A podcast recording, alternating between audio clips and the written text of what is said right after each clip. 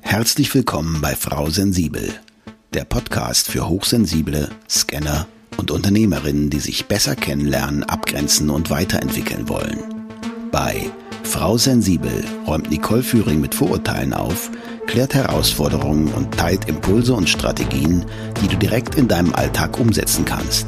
Für dein erfolgreiches Dasein als Unternehmerin und hochsensible Scannerpersönlichkeit.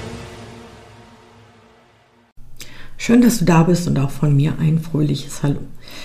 Mein Name ist Nicole Führing, auch bekannt als Frau Sensibel. Und einfach, falls du zum ersten Mal hier reinhörst, ähm, ich bin der Host dieser Show und ähm, in meinem Alltag sorge ich für Empowerment von hochsensiblen und oder Scanner-Persönlichkeiten. Und in jeder Folge beleuchte ich ein bestimmtes Thema für hochsensible und oder Scanner-Persönlichkeiten und gebe Tipps und Tricks mit an die Hand, wie du aus diesen Situationen das Beste machen kannst.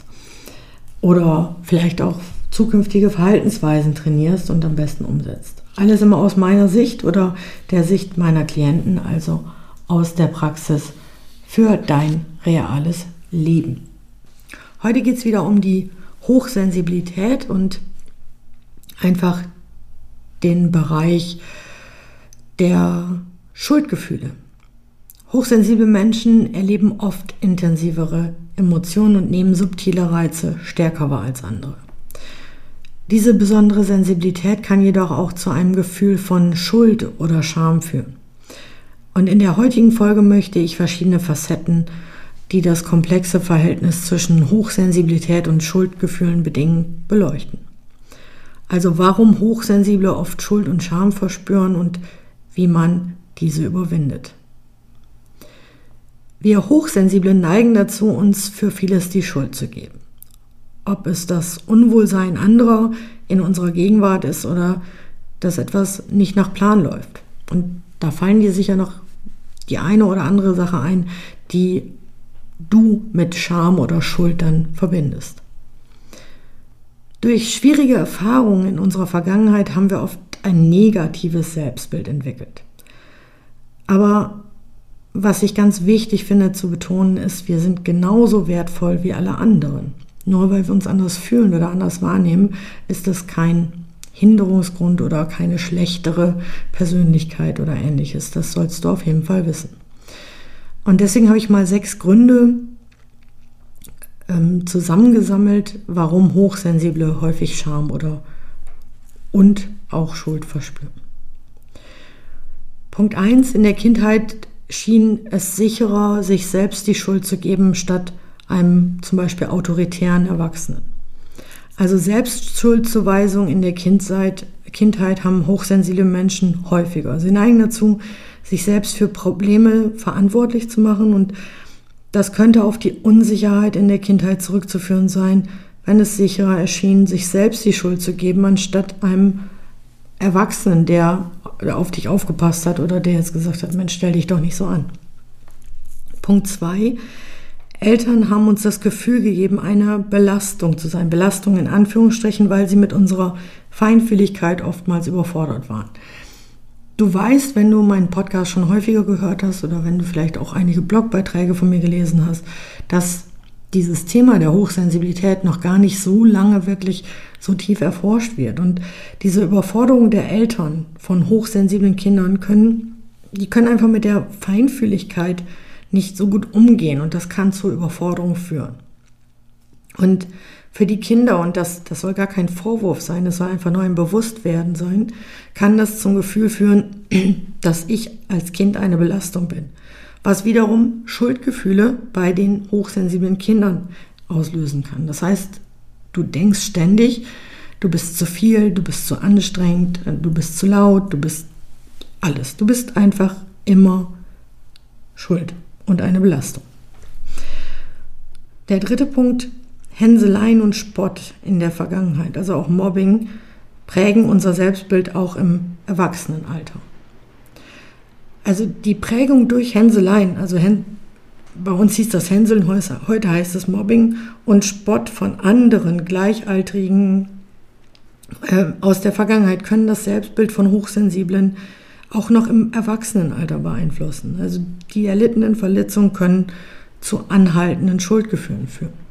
Ich möchte es einfach mal an einem Beispiel klar machen. Ich bin wirklich in der Kindheit oft gehänselt worden und das, ähm, ob das wegen meiner Brille war oder dann, weiß ich nicht, war ich zu pummelig oder sonstige Sachen. Also irgendwas haben sie immer gefunden und sie haben gemerkt, dass ich darauf einsteige. Und ähm, ich habe mich hilflos gefühlt, weil ähm, wenn ich das benannt habe bei Erwachsenen, also beim Lehrer, dann hat er gesagt, ja, schaff dir doch ein dickeres Fell an. Aber da kommen wir gleich auch nochmal zu. Aber damit du verstehst, warum das auch sich weiter prägt oder bis ins Erwachsenenalter durchzieht.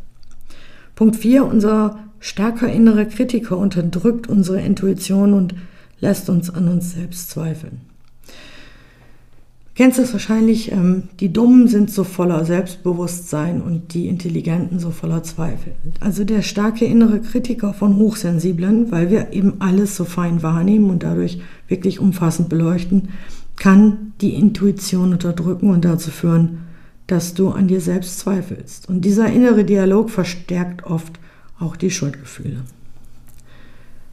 Punkt 5. Unser Selbstwert hatte in der Kindheit wenig Chance zu wachsen, weshalb wir oft ein falsches Selbstbild entwickelt haben. Also geringer Selbstwert in der Kindheit, mangelnder Raum für die Entwicklung des Selbstwerts in der Kindheit kann zu einem falschen Selbstbild führen. Hochsensible Menschen nehmen sich häufig oder möglicherweise sehr oft als weniger wertvoll wahr, was zu Schuldgefühlen beitragen kann. Und last but not least, Punkt 6, unterdrückte Gefühle und traumatische Energien aus der Vergangenheit beeinflussen uns noch heute. Unterdrückte Gefühle wie von diesen ganzen Situationen, also quasi die, die Ergebnisse darin und traumatische Erfahrungen aus der Vergangenheit können uns auch noch im Erwachsenenalter weiterhin Schuldgefühle bringen oder diese auslösen. Und die Lösung, fragst du dich jetzt bestimmt, ist, dass du deinen unterbewussten Programme ins Bewusstsein bringst und sie überschreibst mit einem Selbstbild, das deinem wahren, deinem reichen Selbst gerecht wird. Denn du bist unendlich sehr wertvoll. Du bist gut so, wie du bist. Und vielleicht fragst du dich jetzt, wie setzt du das am besten um? Du hast bereits den ersten Schritt getan. Du hörst diesen Podcast. Ja, klar. Oder du hast Blogartikel gelesen, du hast dich informiert. Tatsächlich ist das der Prozess, den du ähm, ja, gegangen bist, also den ersten Schritt. Dadurch kennst du schon einige deiner unbewussten Programme oder konntest sie jetzt vielleicht identifizieren. Und auch nicht alles muss bei jedem zutreffen, das sage ich nochmal. Die Bewusstmachung dieser unterbewussten oder unbewussten Programme ist aber entscheidend. Hochsensible Menschen können lernen, diese Muster zu erkennen und zu durchbrechen. Und die Neugestaltung deines Selbstbilds und die Annahme deiner eigenen Wertigkeit sind die zentralen Elemente. Durch die Integration von positiven Überzeugungen kann, kannst du selber dazu beitragen, die Schuldgefühle zu überwinden und das volle Potenzial deiner Hochsensibilität positiv zu nutzen. Also Selbstreflexion, Achtsamkeit und gezielte Coaching-Techniken können hierbei unterstützend wirken. Und dafür gebe ich dir jetzt noch zehn Tipps zum Umgang mit Hochsensibilität und Schuldgefühlen. Erstens, die Selbstreflexion und Bewusstwerdung. Setz dich selbstbewusst mit deinen Emotionen und Reaktionen auseinander. Erkenne, wann und warum Schuldgefühle auftreten. Das ist der erste Schritt, damit du ähm, wahrnimmst, wann das passiert oder wo du vielleicht in eine, eine Traurigkeit abrutscht oder so. Punkt zwei: Akzeptanz der Hochsensibilität. Ich sage das in jeder Folge, glaube ich, immer wieder. Aber verstehe und akzeptiere deine Hochsensibilität als einzigartige Eigenschaft. Es ist keine Schwäche, sondern es ist deine besondere Stärke. Ich sage auch oftmals, es ist eine Superkraft. Für mich ist es ein absoluter Gamechanger gewesen, seitdem ich das anerkannt habe und seine totale ähm, Superkraft, Fähigkeit, gerade in Teambuilding-Maßnahmen, weil ich einfach eine gute Intuition habe. Ich habe Empathie, ich kann mich in die Leute reinversetzen und mitfühlen. Und so kann ich schneller erkennen, wo es gerade hakt. Und das kannst du auch. Drittens die Identifikation von negativen Glaubenssätzen. Identifiziere negative Überzeugungen über dich selbst, die die Schuldgefühle verstärken könnten. Frag dich, ob diese Überzeugungen rational und hilfreich sind. An dieser Stelle äh, empfehle ich immer Byron Katie The Work, diese vier Fragen. Und wenn du damit arbeitest, an deinen Glaubenssätzen oder an diesen Überzeugungen, dann kannst du die relativ schnell umdrehen. Punkt 4. Achtsamkeit im Alltag. Praktiziere Achtsamkeit, um den Moment bewusst zu erleben. Sei im Hier und Jetzt. Das hilft dir, übermäßige Selbstkritik zu reduzieren und die Wahrnehmung zu schärfen. Punkt 5. Kommunikation über deine Bedürfnisse. Teile deine Bedürfnisse und Grenzen offen mit anderen. Das ist manchmal nicht so einfach, ich weiß, aber eine klare Kommunikation minimiert oder reduziert die Missverständnisse und verringert das Risiko von deinen Schuldgefühlen. Punkt 6, Aufbau eines positiven Selbstbildes. Da kannst du sofort mit anfangen. Fokussiere dich auf deine Stärken und Erfolge. Erinnere dich an Situationen, in denen du erfolgreich warst und baue dein positives Selbstbild auf. Da gibt es ganz, ganz viele Tipps und Tricks zu, die ich vorher auch schon gesagt habe. Ich verlinke dir gerne auch die letzte Folge nochmal zu den Scannern. Die Tipps, die ich da gebe, sind auch individuell auf Hochsensible wieder umsetzbar. Punkt 7 ist die Auseinandersetzung mit dem Vergangenheitstraumata. Wenn nötig, und zwar nur wenn nötig, sucht ihr professionelle Hilfe, um traumatische Erfahrungen aus der Vergangenheit zu verarbeiten und ihre Auswirkungen auf die Gegenwart damit zu reduzieren. Nicht alles, was du so erlebt hast, ist gleich ein Traumata, aber du kannst das in einem kurzen Gespräch direkt klären und kannst dich gerne auch bei mir melden und dann gucken wir, kannst du das vielleicht auch alleine schaffen, mach dich einfach auf den Weg und wenn nicht, kann ich dir gerne auch da professionell Unterstützung anbieten. Nächster Punkt ist die Entwicklung von Resilienz. Stärke deine emotionale Widerstandsfähigkeit, um besser mit Herausforderungen umgehen zu können. Also betrachte Rückschläge als Lernchancen und nicht als Bestätigung von Schuldgefühlen. Des Weiteren Grenzen setzen und Selbstfürsorge. Setze klare Grenzen, um Überforderungen zu vermeiden. Priorisiere Selbstfürsorge und nimm dir Zeit für dich selbst und Energie aufzuladen. Und nochmal, das hat nichts mit Egoismus zu tun, im Sinne von, du denkst nur an dich, sondern es ist wichtig, dass du Energie aufladen kannst, damit du für andere da sein kannst. Das ist wie die Sauerstoffmaske im Flugzeug. Du nimmst erst selbst die Sauerstoffmaske und dann hilfst du deinem Kind. Punkt 10, Integration von Coaching-Techniken. Wie ich eben schon sagte, die ähm, The Work von Byron Katie nutze Coaching-Techniken wie Visualisierung, Affirmation oder The Work, um negative Muster zu durchbrechen und positive Veränderungen zu fördern. Austausch mit Gleichgesinnten. Such den Austausch mit anderen Hochsensiblen um gemeinsame Erfahrungen zu teilen. Das kann unterstützend wirken und ein Gefühl für dich der Gemeinschaft schaffen und des Verständnisses. Und der letzte Punkt ist Fortschritte feiern. Anerkenne kleine Erfolge und Fortschritte im Umgang mit Schuldgefühlen und feier diese Meilensteine, um die positive Veränderung zu würdigen. Wer jetzt aufgepasst hat, weiß, dass das nicht zehn Tipps waren, sondern zwölf. Aber je mehr, desto besser, glaube ich.